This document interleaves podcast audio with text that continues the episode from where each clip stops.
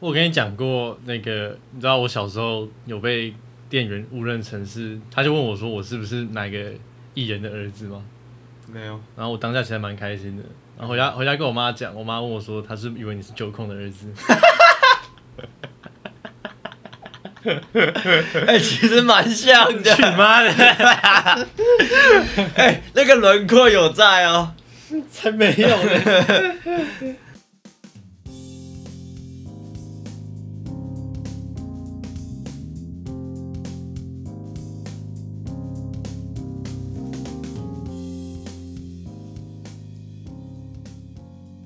哎、各位晚安，今天是九月三号，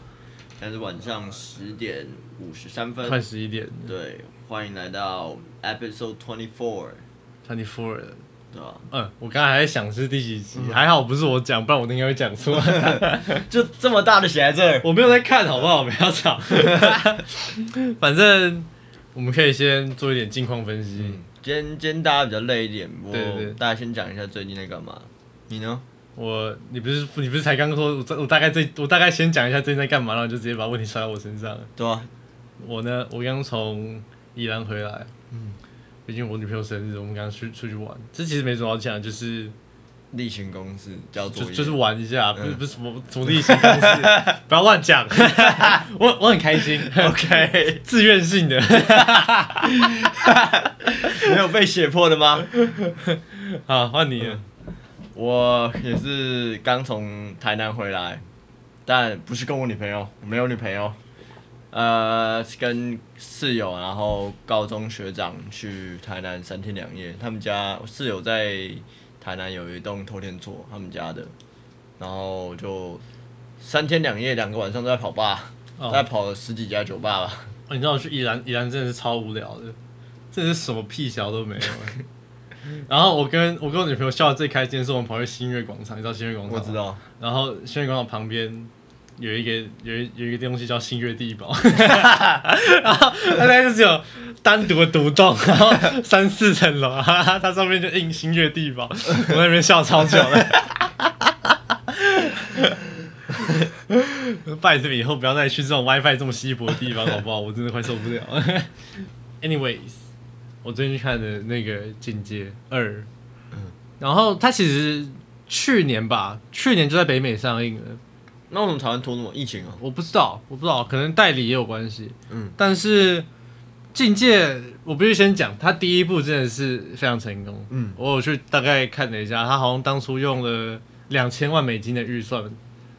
洗了三亿的票房。就是一个投资蛮赚的一个，对对，就是没有人会想得到啊。嗯然后因为毕竟它也是一个新的，算是一个新的 topic，新的主题这样。呃，你不能讲它是一个新的主题，因为说老实话，也没有人会觉得这部电影会有一个会会有一个 Universe 对，会有一个 franchise 这样下去。嗯那我觉得比较特别的是，当初这个导演他其实是在那个办公室风云 The Office 演嗯的一个、一个算是常驻要角吧。那他后来就就是觉得他想要拍，算是他想要他想要拍他的梦想是拍一部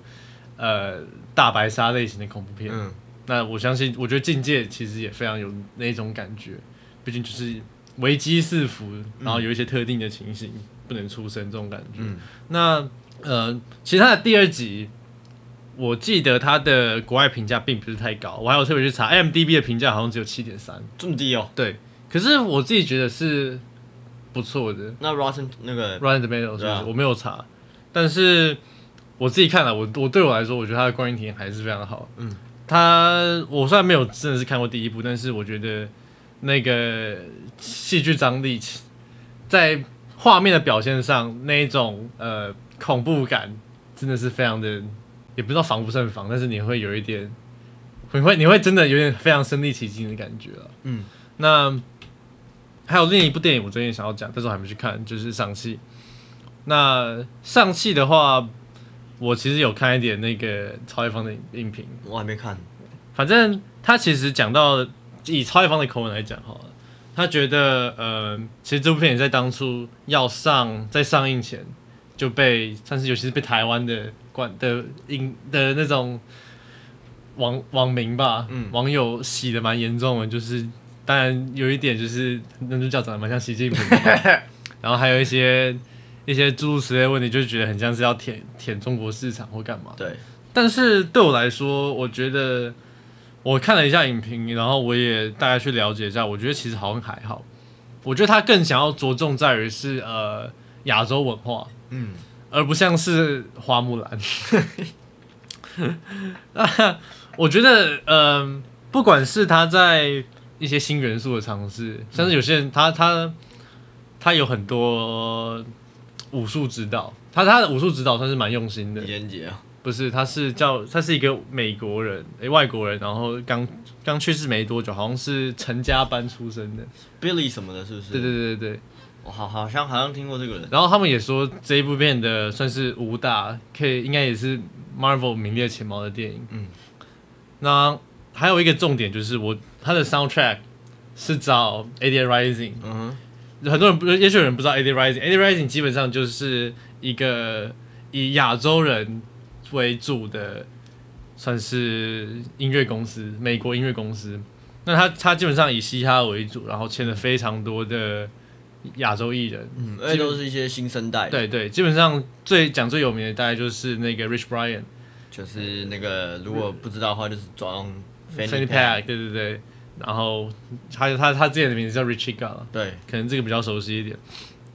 我觉得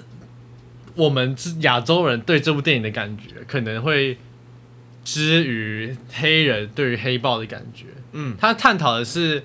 我们这一种族群的文化跟一些文化特色跟故事，对对对对，有还有可能还有在呃，可能常年来的历史或者之类的。然后这个可能族群当中的问题，这样，我觉得这是我觉得，嗯、应该说，我不管它的成效是怎样，但是我觉得 Marvel 想要带给我们的感觉，就跟黑豹想用想要用上期带给亚洲人的感觉，就跟想用黑豹带给黑人的感觉是一模一样的。嗯，那我不知道结果是怎样，但是我觉得超一方超一方的评价是偏高，我也是蛮期待的。那我搞不好应该 应该有有机会，我也去想看一下。嗯，因为当初我那时候看到的时候，我也是就像你讲的，觉得说，干这个会不会又是什么，就是大陆在那边搞那种文化入侵这样的感觉，就是想用上汽像搞得像花木兰那样，而且真的主要原因是因为男主角真的长得像习近平的。而且毕竟说在他，呃，漫威拍过这么多部作品，尤其是起源故事，嗯，对啊，它的成品可以说是非常参差不齐，对，真是非常参差不齐。所以这东西在出来的时候，还是让大家有一点慌，有一点就是，没有办法瞬间去给它很 high price 对对对对对对。好，然后我觉得你还有什么想要补充的吗？一些近况或者事情，我我就先讲那个算是这周的新闻吧。，对这周的新闻。嗯，那其中一个新闻是，呃，中国的政策，他们算是禁止，也不是禁止，就是限定开放任何的电子产业，呃，电子产业或者是电玩。电玩产业、企业，甚至网咖之类，他们都设定只能在给未成年的青少年嗯，五六日吧，好像只有五六日，就是每天一个小时，对八点假到九点。呃礼拜五跟周末还有国定假日，每天晚上八点到九点一个小时的时间来做使用。嗯，尤其在中国的新华社将这个将电玩这东西评论为精神鸦片。那这东西其实，我觉得他们其实有有些有些人的网友的回馈，我觉得是讲的蛮好的。他就是讲到一个东西叫懒政，嗯，就是他觉得这东西就是一个非常懒散的政策，就是当局不愿意去了解真正的问题，然后直接把它 ban 掉对，一刀一刀砍掉。对，那我就是我，那这东西其实牵扯到很多问题，比方说电竞产业在中国也是非常大，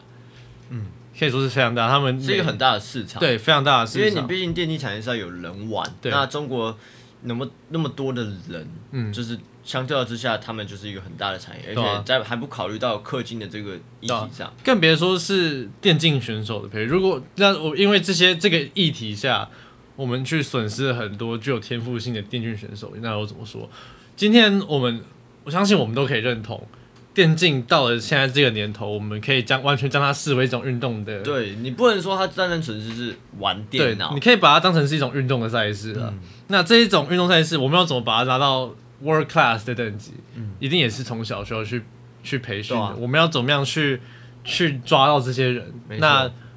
撇除这些，我们今天有很多呃各个战队，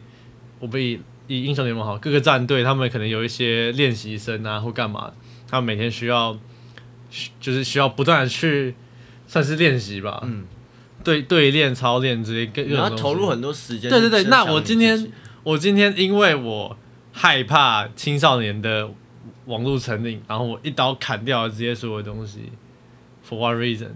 那这东西造成的也有很多问题，也有人讲到说，呃，伺服器拥挤，嗯。你可以想象全全中国的十八岁以下的青少年会在我们保守估计好了，就就讲个八千万吧，嗯，保守估计真的啊，很少，八千万。我觉得至少有有有几个亿。有几个亿，好，那不然就是两亿啊，啊，我觉得两亿啊，两亿，在同一个时间，中国的，我想，可能这样讲好，中国可能有两亿个青少年，未满十八岁以下的青少年，嗯。那其中可能有，我在我在我在帮你非常含扣，一亿的青少年会在会会玩电脑，会玩电玩，那他们会在礼拜五、礼拜六、礼拜天的八点到九点这个时间同时登入进去，嗯，那这东西到底会有，这东西一定会造成伺服器阻塞。那中国当局又有怎么样的想法去处理这东西？我觉得也是非常非常重要的一个事情。嗯，那很明显，我觉得他们都没有想得很清楚，这就是一个非常呃，算是鲁莽的行为吧。我觉得这本来就是，就像你讲，这是一个懒，你你为了说你要呃处理掉其中一个问题，你把整个他所有的好处坏处全部都 ban 掉，没有错，我觉得这是一个非常不合理的行为，但毕竟是中国，好像非常 China，对对对好像也没有到很意外啦。没有错。好，然后我觉得讲到政策，台湾其实对于学生也有一个新的政策，对。这其实这其实有一点时间，而且这也不是一个非常直接果断下的政策，它其实做一个已经好久了，初步民调，哎，但这也讲很久。但就是之前就已经有人在那个公投，就是公投的那个发起嗯，提案，那其实就是呃，有些人在讨论想要把上学时间延后到九点半，就是呃国高中以下上学时间推到九点半，国高中也有吧就是国高中含以下，哦哦对对对，？OK，延到早上九点半。从我们当年是什么七点半嘛，对，七点半。七点半推了两个小时，那理由他其实中间已经有延了，就是可是他也不是延上学时间，他是说什么上学多多快的时间不能上课或干嘛？早自习的时候不能让学生考试或是什么，对对对对是单纯是真的自习，没有错，没有错。但哎，我是觉得学校没有在屌这个东西。但是我我这样讲好了，呃，我先讲，我先讲这一个政策，这一个算是民调下的结果，基本上四分之三的台湾人是不赞成的。嗯，那其中呢，学生有六十趴的是比例是赞成的。不意外我觉得我们先我们可以现在讨论一下这个这个状况。对对对，这个这个赞成跟反对的状况。那因为我觉得说这样讲好了，绝大多数人都知道，以台湾现在的考试制度跟教学制度来讲，一到九点半绝对是一个很大的问题。对，因为你课教不完，考试考不完。对，没有错。那以学生来讲，学生有六十八支持，我觉得绝对就是因为他们想要轻松一点嘛。没错啊，肯定的。那再讲到政治这个政策的本身，我觉得这东西就是非常治标不治本。没错，这东西有一个很大，这东西应该要有一个更大的呃讨论跟就是规则的实施，就像我们刚刚讲的，之前说早七点半到八点早自习时间是不能考试的，但是真正在实施的学校有哪些？我是不相信说你这个政策一下来，学校老师就会乖乖照你应该说这东西很像就是上有对策，下有政，哎、下有政策，上有对策。对啊，就是他们，你们你们就是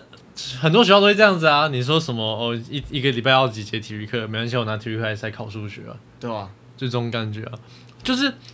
这东西本身牵扯到的问题是更深层面整个整个台湾的教学制度跟考试制度。而不是说我今天单纯的想要想要依照欧美的这一种上学体制，我就可以去改，九点上学，然后然后三点下学三点放，对对对，对对对，就是这种这种东西绝对不是我今天单纯去抄上下学时间、通勤时间可以去做到的事情。那，呃，这个其他这个制度跟改那个大考制度的概念有点像，对，没有只是。实施的地方不一样而已，都是一些治标不治本的方式。应该说这样讲哈，我觉得其实近几年来台湾的教育改革声浪有不断的在增加，嗯，但是我必须说，呃，固守怎么讲？你要一瞬间去推翻这整个东西，实在还是太困难了。没错，那因为这很多是一个社会根深蒂固的观对念。对对对对，那我今天慢慢改，慢慢改，慢慢改，慢改一点点，一点点，一点点，又很像是治标不治本问题，因为终究归咎到了我们需要考试，然后需要去有鉴别度。对，然后我我我我我那一届的学测刚好又是最后一届只考四册，嗯，之后都是考六册，你就是考六册，对不对？对，对啊，那为你你说高中生移到九点半以后上学，然后你要让他们考到考高一到高三的东西，why？你这样子更不更不合理吧？就是而且这还有一个问题是你大学端跟高中端这个部分，他们两个要的东西又不一样。嗯，没有高中端觉得说我已经没有那么多时间去做这些的教学跟检核，我要准备考试，要让学生进大学。但大学端会觉得说，你们学生这些很多都该学的都没有学好啊，只是因为考试考好，所以就来我这边。那你来我这边之后，你们资质又参差不齐。没有错，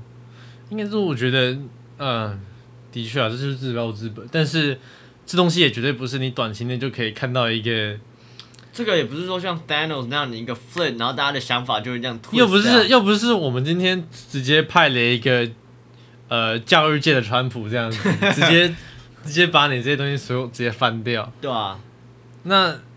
而且很大一部分就是他们终究还想要选票了。对，你不知道这个一瞬间的转变会造对学生造成什么样的困的困扰，因为 Unlike 我们其他的实验，这边有一个沙盒对对对做实以。我的以我们的会考案例来讲好了，我觉得其实我们当年会考考出来的很多，以我们那一年来讲好了，我们当年会有考出来的很多的那个嗯考生，尤其是最后的落点，真的是非常参差不齐。真的很真的，我这样这样讲好了。我们当年会考的话，就是改制度嘛，那就是分、分科，你一科成绩就是算这个，跟当初的机测不一样。机测是可以全部同整在一起的，嗯会考的是你单科 A 这样子，或是 A 加 A 加加这样子去算，然后作文摆最前面。嗯，然后我我先以志愿序来讲好了，志愿序最大的问题就是说，我今天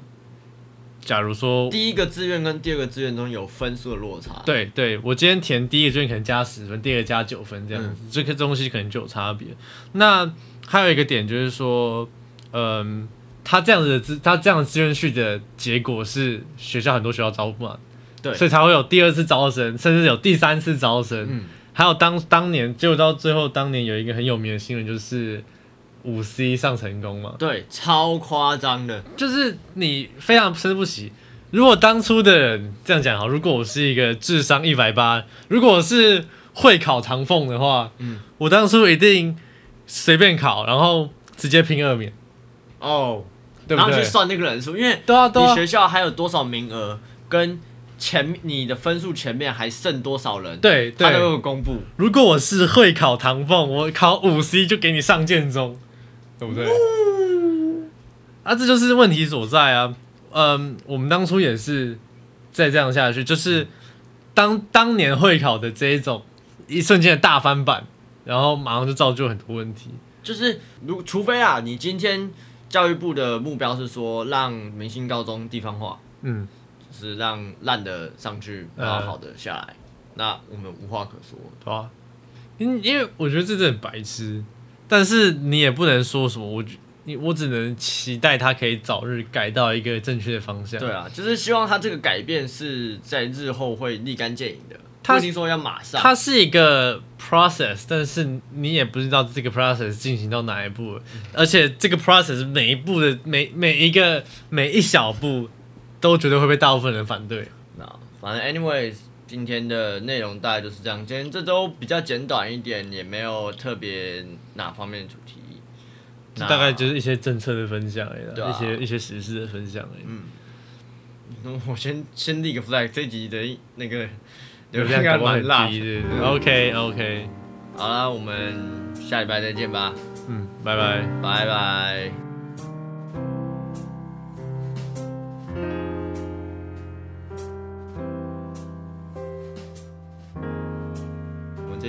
到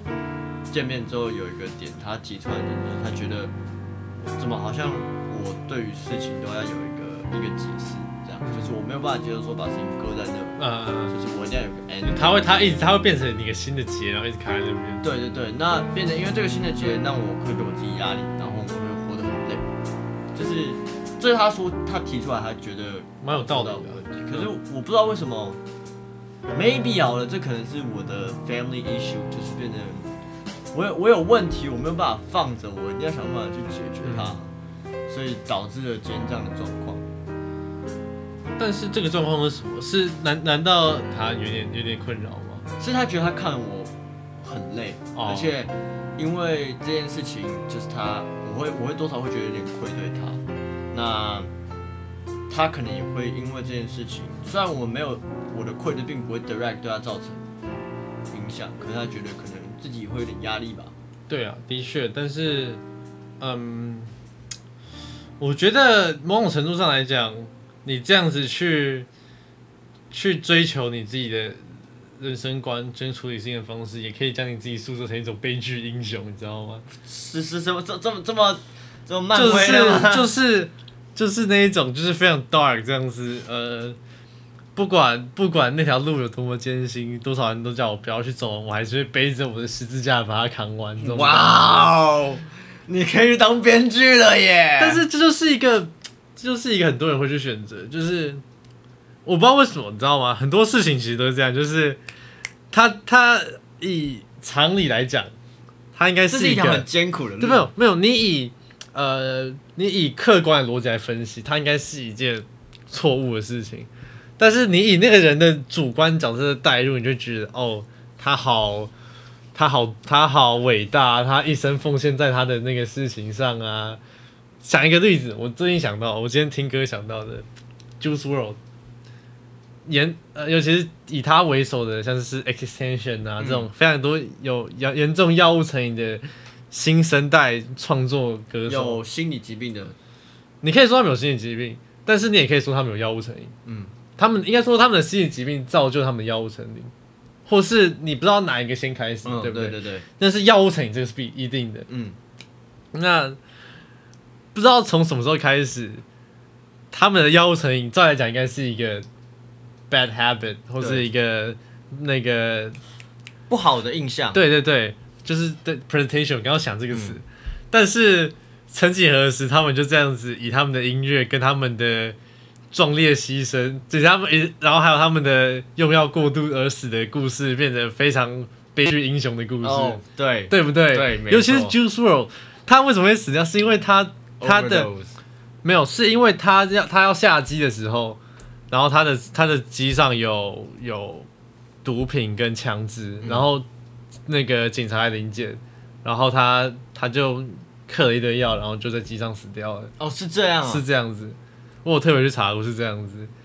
然后然后 for somehow society made it like such a like glorious hero like The Glory Road。对啊，然后把它就是把它做的好像你代表了所有